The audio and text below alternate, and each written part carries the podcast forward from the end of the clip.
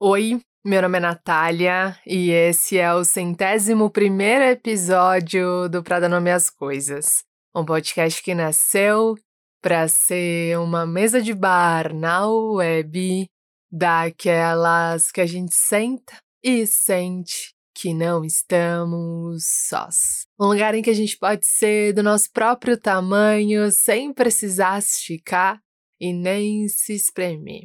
Como é que você tá? Como é que estão as coisas para você? Como é que tá o seu mundo dentro desse mundo? Como é que você tá? Queria agradecer mais uma vez a todos os ouvintes que participaram do episódio 100 aqui do Pra Dar Nome às Coisas. Eu contei lá no nosso Instagram, que é o arroba para dar nome às coisas, que foi uma surpresa, eu não sabia. Quando a gente pensava no episódio 100, a gente sempre caía nessa ideia de pedir para alguns ouvintes mandarem, enfim.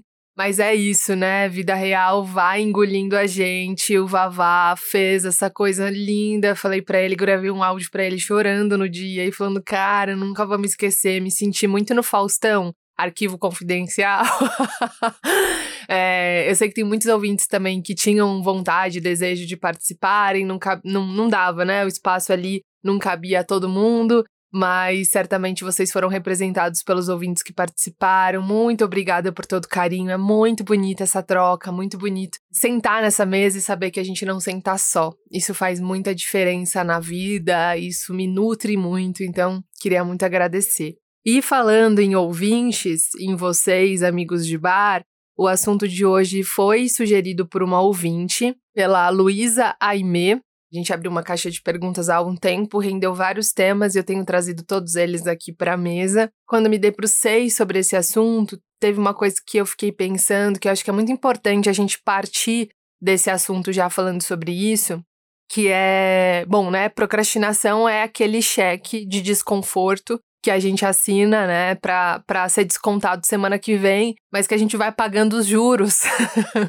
todos os dias até chegar a semana que vem. Mas acho que é importante a gente definir isso para também entender que procrastinação não é cansaço, não é exaustão, não é o corpo pedindo limite. É importante dizer que quando você chega no fim de uma semana e olha para trás e fala, cara, eu não me matriculei na aula de dança contemporânea, talvez você não esteja procrastinando. Talvez você só esteja muito cansada mesmo. Talvez você só, só esteja muito exausto mesmo. E acho que é importante partir desse princípio, porque num tempo como esse, extremamente produtivista, extremamente acelerado, extremamente é, capitalista e pautado pelo consumo, é fácil a gente achar que a gente tá procrastinando quando na verdade a gente só tá muito cansado. Quando a gente só tá realmente precisando de uma folga. Quando a gente só tá realmente suplicando para alguém, pelo amor de Deus, parar de escrever mais coisas naquela lista que a gente sempre olha e sente que tá devendo.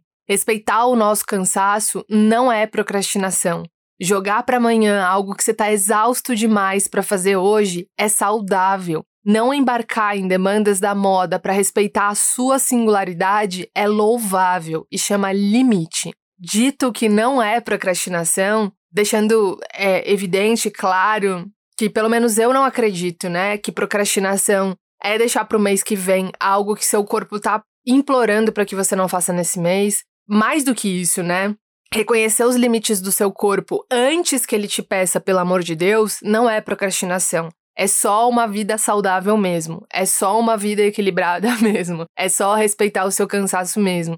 Acho que é importante dizer isso porque uma, um dos chicotes que fazem a gente ir além do nosso limite e adoecer por conta disso é essa ideia da procrastinação. Então a procrastinação virou aquele fantasma em que você não pode sentar cinco minutos no sofá para ver uma TV quando você tem um médico para marcar, porque você tá procrastinando. E às vezes você só trabalhou 12 horas mesmo, e aquela é a primeira vez que você tá sentando. Então acho que é muito importante ter isso em mente pra gente não confundir limites de uma vida saudável, respeito ao cansaço, o atendimento às nossas necessidades com a procrastinação. Então, dito o que não é procrastinação, eu vou compartilhar o que eu sinto na minha vida que é procrastinação.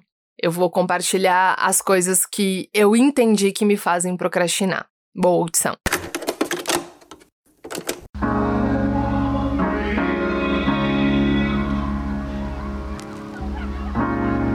You have to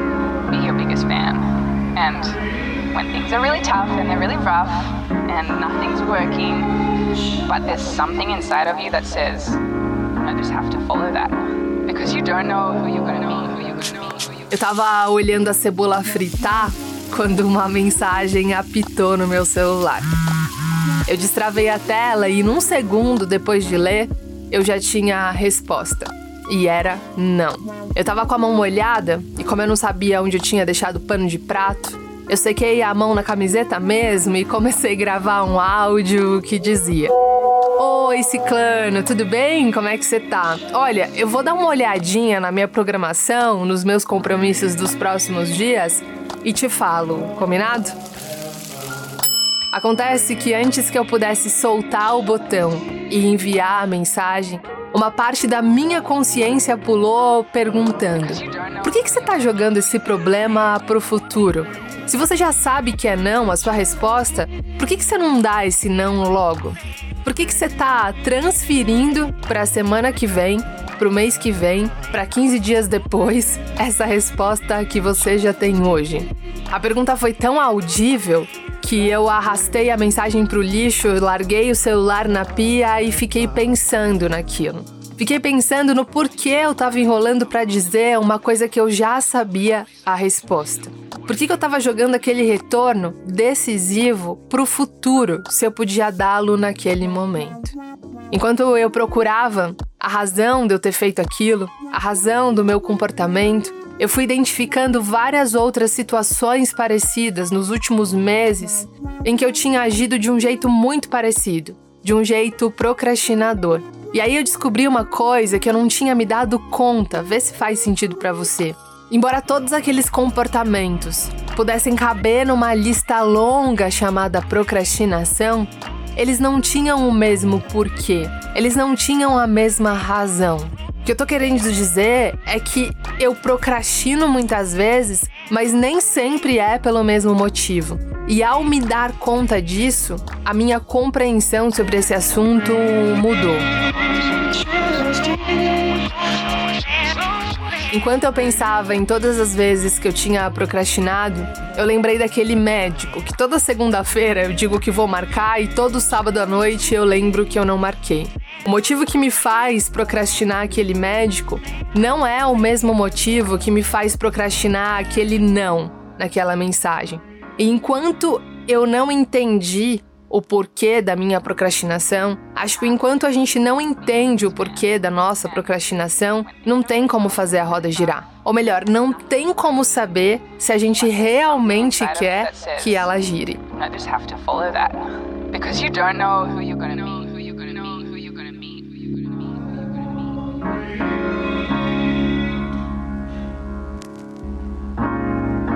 Have to be your biggest fan. And when things are really tough and they're really rough and nothing's working, but there's something inside of you that says, I just have to follow that.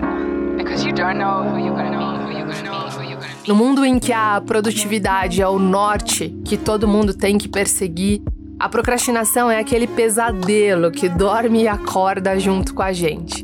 Entre as coisas que mais geram culpa nesse tempo é a sensação de que a gente podia ter riscado a lista inteira, mas não conseguiu nem sair do primeiro item.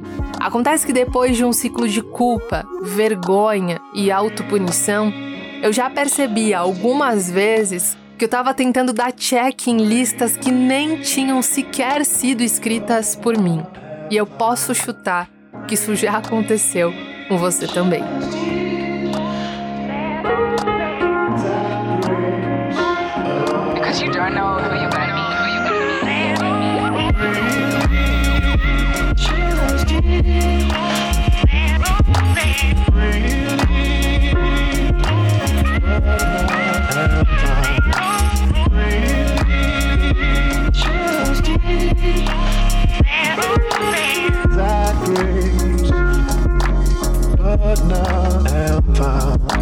Numa voltinha sem compromisso pelas redes sociais, a gente se sente tipo naquela parada no semáforo que em 10 minutos a gente já pegou 15 panfletos que a gente nem queria pegar, mas no final das contas, já que pegou 15, por que não pegar o 16? Por muitas vezes eu cheguei no nível 10 de exaustão para me dar conta de que aqueles itens da minha lista de pendências sequer faziam sentido para mim. Por muitas vezes eu precisei puxar a linha da procrastinação para me dar conta que não era preguiça, era só falta de interesse mesmo.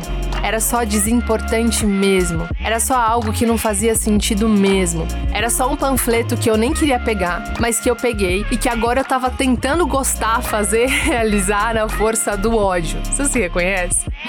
O que eu quero dizer é que antes da gente se culpar por estar procrastinando, a gente precisa olhar para as nossas listas e ver quantos daqueles itens fazem realmente sentido pra gente. Porque às vezes é só falta de interesse mesmo. Às vezes aquele item número 10 tá tipo há oito meses na sua lista porque é desinteressante para você, porque não tem importância para você, porque você anotou ali só depois de dar uma passadinha nas redes sociais e aí pegar um panfleto, colocar no bolso e agora você tá tentando realizar uma coisa e foi oferecida para você, mas que nem faz sentido para você. Às vezes, é só falta de interesse mesmo. Às vezes, só não funciona pra gente mesmo. E a procrastinação, nesses casos, é só uma forma de adiar essa tentativa de caber numa lógica que não serve pra gente. Ou às vezes até serve, mas não serve nessa fase, não serve nesse tempo. Antes de achar que você é uma referência em procrastinação, Antes de achar que se você corresse uma maratona dos procrastinadores você chegaria em primeiro lugar, visite as suas listas e se pergunte: quais desses itens são realmente importantes para mim? Quais são necessários para mim? Quais são frutos da minha rotina, da minha existência? Quais deles realmente ou são necessários ou são obrigatórios ou eu realmente preciso fazer? Acho que é importante olhar para as nossas listas e se perguntar: essa lista é realmente minha ou é só aquele panfleto que enfiaram no meu bolso e agora eu tô carregando como uma pendência que tem que ser realizada?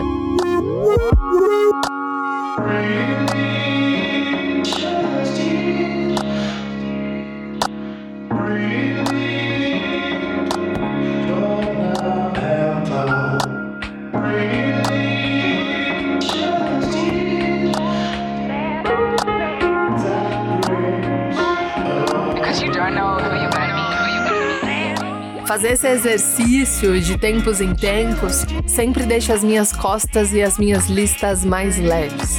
E com as listas mais leves, eu posso realmente olhar para aquilo que eu escrevi e não tô conseguindo riscar. Diante de listas reais e honestas, eu posso fazer alguma coisa. E isso tem tudo a ver com o primeiro gatilho da minha procrastinação eu não sei você, mas eu tendo muito a procrastinar quando eu idealizo demais o resultado. Você também?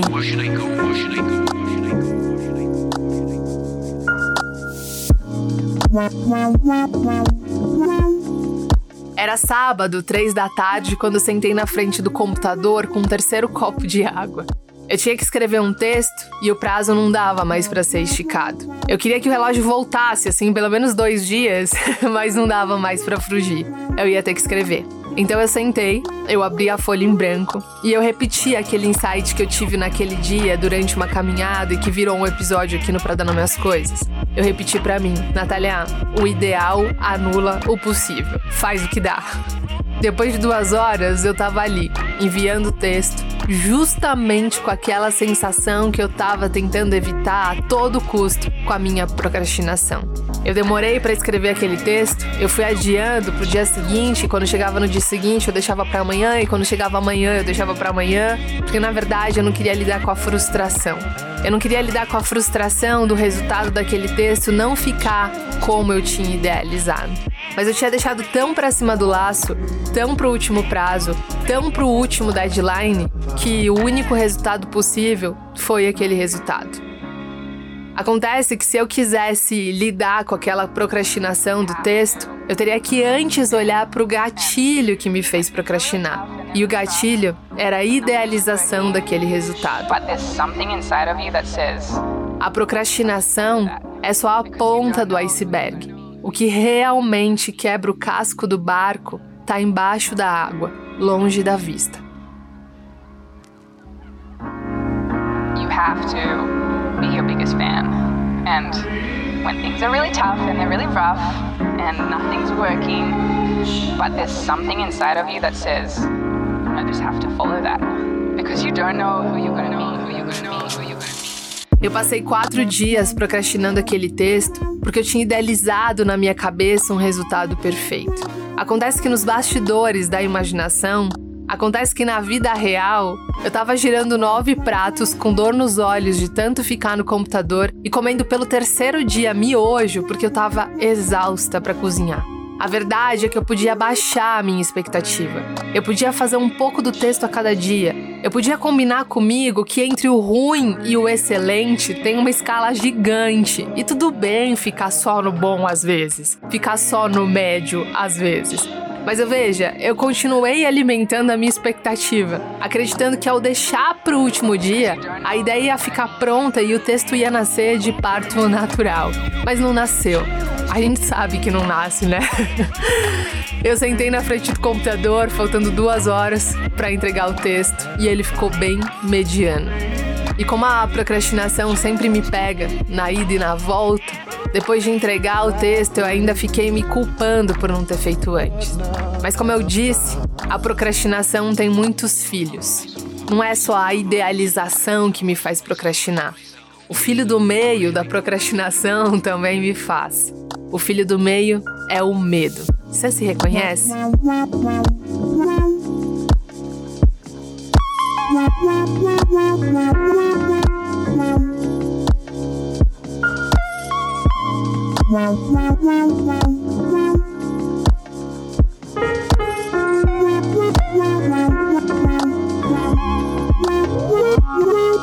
Eu já perdi as contas de quantos e-mails ficaram no rascunho à espera de uma segunda-feira.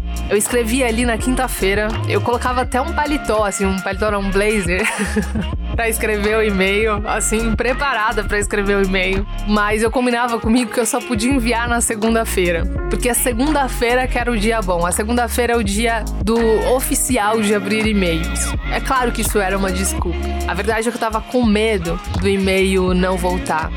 Ou pior, da pessoa me achar inconveniente. Ou pior ainda, de não ter o retorno que eu esperava. Eu já falei disso aqui, mas eu lembro muito, sempre quando eu lembro de procrastinação e de medo, enfim, eu lembro daquele episódio da série How Met Your Mother, que eu acho que é o Ted. É, não lembro muito do nome do personagem, eu acho que é Ted. Que ele fica adiando por vários episódios, assim, por vários tempos, o envio do currículo dele para a empresa que ele sonha trabalhar. É uma empresa que ele, nossa, queria muito trabalhar naquela empresa. E aí ele fica adiando o envio daquele currículo. O amigo dele lá pergunta para ele, fala, cara, por que, que você não envia logo de uma vez? E aí ele diz, porque enquanto eu não enviar, eu não vou precisar lidar com a frustração. Porque enquanto eu não enviar o currículo, eu não vou ter que lidar com medo, com angústia, com a frustração desse e-mail não voltar. Ou dessa pessoa falar, cara, muito obrigada pelo seu interesse, mas você não, não, não, não faz parte aqui as tuas habilidades não correspondem ao que a empresa procura. Enquanto eu não enviar o e-mail, enquanto eu não falar, enquanto eu não me movimentar, enquanto eu não sair do meu lugar, enquanto eu não abrir a janela e, e dar um grito para aquela pessoa, enquanto eu não der aquele passo, eu não vou precisar lidar com todas as emoções e sentimentos que são consequência da minha movimentação. Então eu procrastino.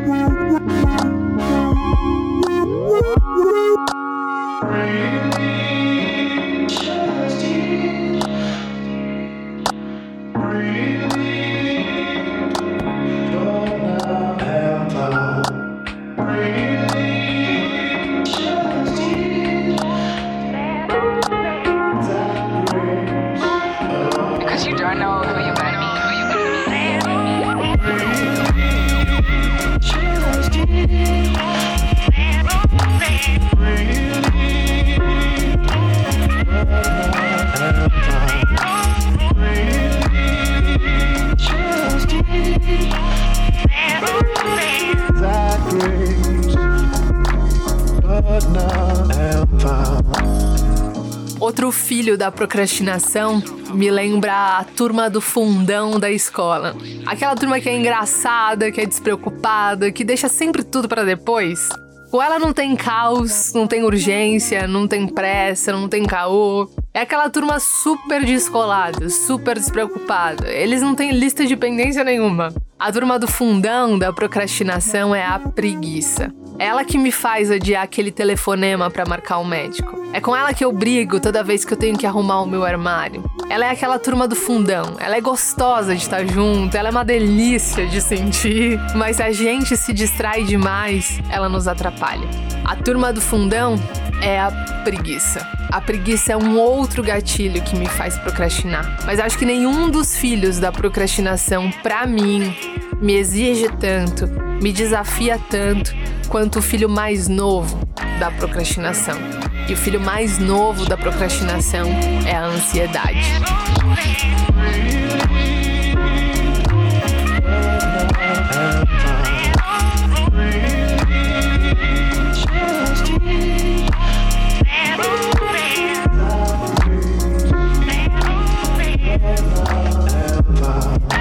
É a ansiedade que me faz jogar pro futuro uma resposta que eu posso dar hoje. É ela que me faz imaginar o mundo caindo quando eu digo, cara, obrigado pelo convite, mas eu não posso, eu não quero ou eu não consigo. É ela que me faz imaginar o que o outro tá pensando e me faz deduzir que o que o outro tá pensando é sempre pior do que que o outro tá pensando de verdade. É a minha ansiedade que me faz querer evitar conflitos, que me faz adiar respostas, que joga para minha versão futura essa dificuldade de dizer não e desagradar. É a minha ansiedade que me faz gravar uma mensagem dizendo eu vou ver direitinho e te digo, no lugar de cara, obrigada, mas dessa vez não vai dar. É a minha ansiedade que me faz quase sempre procrastinar. A notícia boa é que quando a gente mergulha dentro da gente, a gente enxerga a base do iceberg. A gente pode dar nome pro iceberg. E dando nome e entendendo qual emoção que tá nos fazendo procrastinar, a gente pode traçar uma rota de navegação mais fácil. A gente pode não paralisar no iceberg. Com o mapa desse mar, desse mar que tem muitos icebergs, pelo menos para mim tem, eu tenho usado duas bússolas. A primeira é uma pergunta que sempre me ajuda a alcançar a base do iceberg, ou seja, a emoção, o sentimento que tá me fazendo procrastinar. Essa pergunta é: o que eu tô querendo adiar com essa procrastinação? Essa pergunta me faz responder coisas do tipo: cara, eu não tô marcando esse médico, eu tô jogando pra semana que vem, e aí na semana que vem eu jogo pra semana que vem, porque na verdade eu não quero, cara, ficar tipo 30 minutos no telefone esperando alguém me atender, ouvindo aquela música. Não, e aí não é nem o pior isso, né, cara? É que se eu marcar o médico, eu vou ter que ir no médico. E aí eu vou ter que fazer todos aqueles exames, e aí eu vou ter que entrar mais cedo no trabalho, e cara, eu tô com muita preguiça. Quando me faço esse tipo de pergunta, o que, que eu tô querendo adiar com a minha procrastinação, às vezes eu me respondo, cara, na verdade eu tô com medo. Eu tô com medo, cara, de fazer esse movimento e esse movimento não terminar do jeito que eu gostaria. Eu tô com medo de sofrer. É por isso que eu não mandei essa mensagem. É por isso que eu não respondi aquela coisa. É por isso que eu não disse aquilo a coisa que eu queria dizer. É por isso que eu não honrei aquilo que eu tava sentindo, porque na verdade eu tô com medo. Essa pergunta me faz responder coisas do tipo, cara, na verdade é porque isso me deixa muito ansiosa. Eu tenho muita facilidade, eu tenho uma tendência muito grande a querer agradar as pessoas e falar para não para mim me custa tanto. Então, às vezes eu deixo essa missão para minha versão futura. Essa é uma das bússolas que eu uso. A pergunta: o que que eu tô querendo adiar com a minha procrastinação? Essa pergunta te leva para a base do iceberg. Essa pergunta te leva para o sentimento que te faz procrastinar. Eu acho muito difícil lidar com a procrastinação, acabar com a procrastinação em coisas que são importantes pra gente, se a gente não sabe o porquê a gente tá procrastinando. Para lidar com a procrastinação, a gente tem que saber antes o porquê a gente tá procrastinando. E aí acolher essa emoção, entender essa emoção, e aí cuidando dela, cuidando da base do iceberg, a gente consegue desviar dele. You have to be your biggest fan. And when things are really tough and they're really rough and nothing's working, but there's something inside of you that says, Olhar para a procrastinação como sintoma e não como causa me ajuda quase sempre. E às vezes entender aquilo que você está sentindo, entender porque você está procrastinando, entender a emoção por trás da procrastinação, é tudo que você precisa no começo do caminho, né? É tudo que você precisa entender. Às vezes a gente pode olhar para isso e acolher, falar, cara, tô com medo mesmo, e tudo bem tá com medo, e tudo certo tá com medo. Eu não vou vencer essa batalha hoje, né? E aí é louco, né? Porque aí a gente também vai mudando as nossas compreensões sobre a gente mesmo, né? Porque aí não é que eu sou procrastinadora, é que eu tô com medo. Não é que eu sou procrastinadora, é que eu tô ansiosa. Isso me deixa muito ansiosa. E eu tô numa semana com muita ansiedade, então nem vou mexer com isso porque isso vai me deixar mais ansiosa. Se a gente consegue dar nome para aquilo que a gente tá sentindo, a gente consegue acolher o que a gente tá sentindo. E aí, quando a gente é, dá nome para aquilo que a gente tá sentindo, a gente também consegue ver os contornos daquilo que a gente tá sentindo. Então fica muito mais fácil lidar, né? A outra ferramenta que serve como bússola nesse mar da procrastinação, e isso eu tenho feito com muita frequência, é o compromisso de assumir o desconforto imediato. No fim daquele dia, eu gravei uma mensagem dizendo justamente o que eu queria dizer, que era, cara, muito obrigada. Muito obrigada, eu fico muito honrada, mas não, eu não vou conseguir.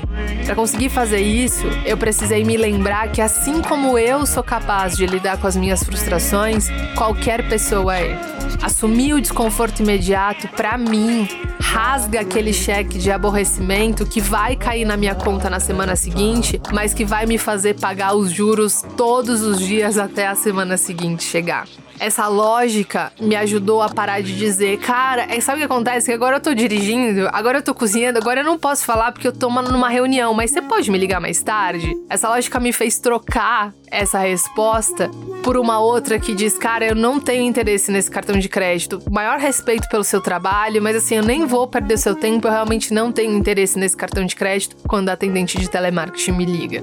O desconforto imediato, ele me livra dessa ansiedade futura em que eu só vou resolver semana que vem, mas que eu vou ficar pagando os juros todos os dias.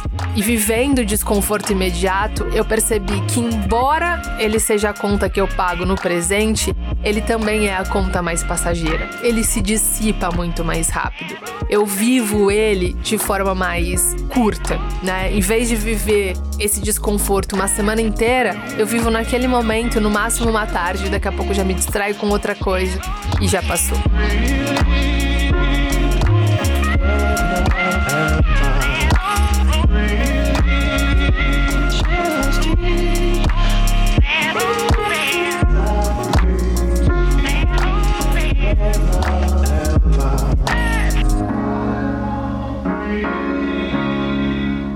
Por fim, e talvez mais importante, olha para suas listas de procrastinação e perceba se essas coisas realmente foram escritas por você. Essas coisas que você está dizendo que você precisa fazer são realmente coisas que você pode, quer e consegue fazer nesse momento, nessa fase da sua vida, ou são tipo o panfleto na hora do semáforo fechado que você nem queria pegar, mas quando viu, pegou e já estava com o bolso cheio.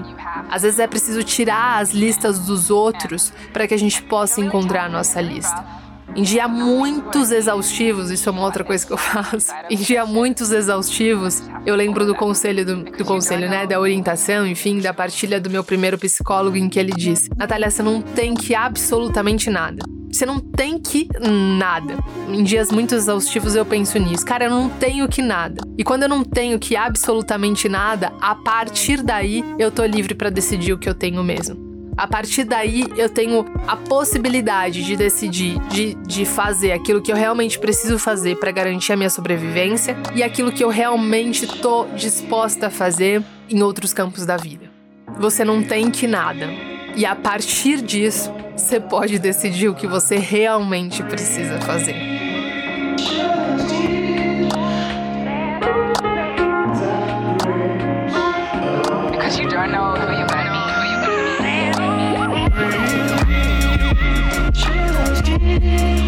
Procrastinação não é cansaço não é exaustão, não é o corpo pedindo limite. Isso faz parte de uma vida saudável.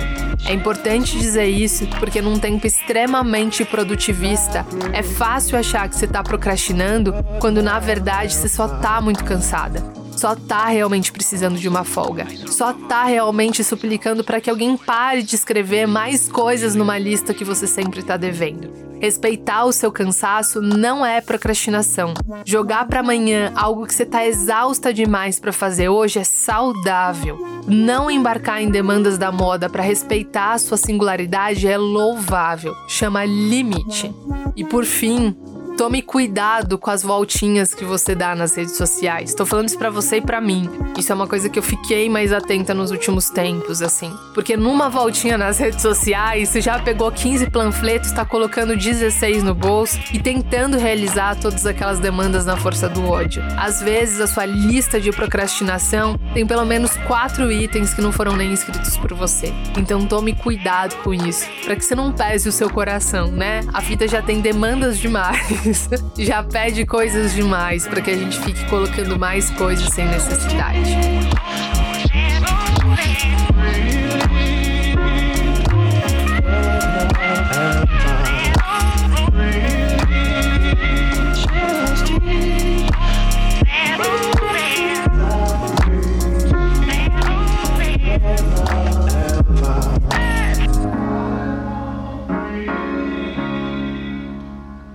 Isso, gente. E por fim, né, se eu pudesse frisar mais uma vez, sei que tô repetitiva, mas não confundir procrastinação com cansaço, porque jogar esse fantasma na nossa, nas nossas costas é um jeito também de fazer a gente não descansar, é também a gente ignorar os momentos de pausa, é a gente não questionar uma vida abarrotada demais.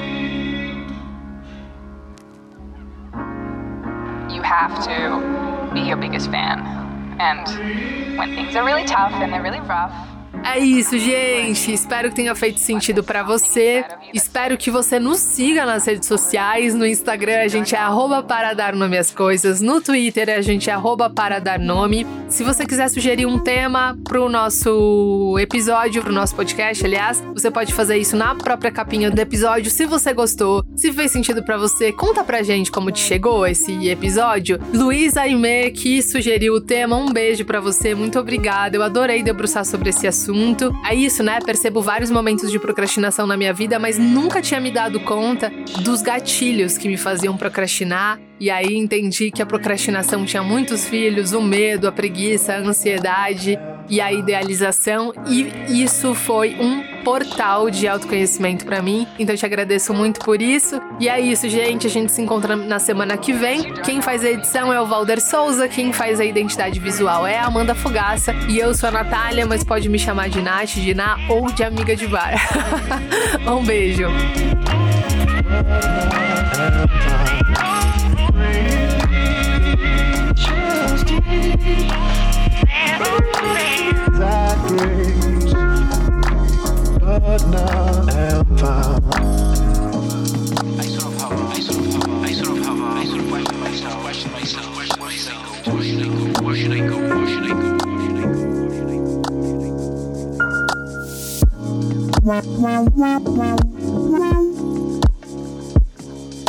Wah, wah, wah, wah, wah. wow, wow, wow, wow.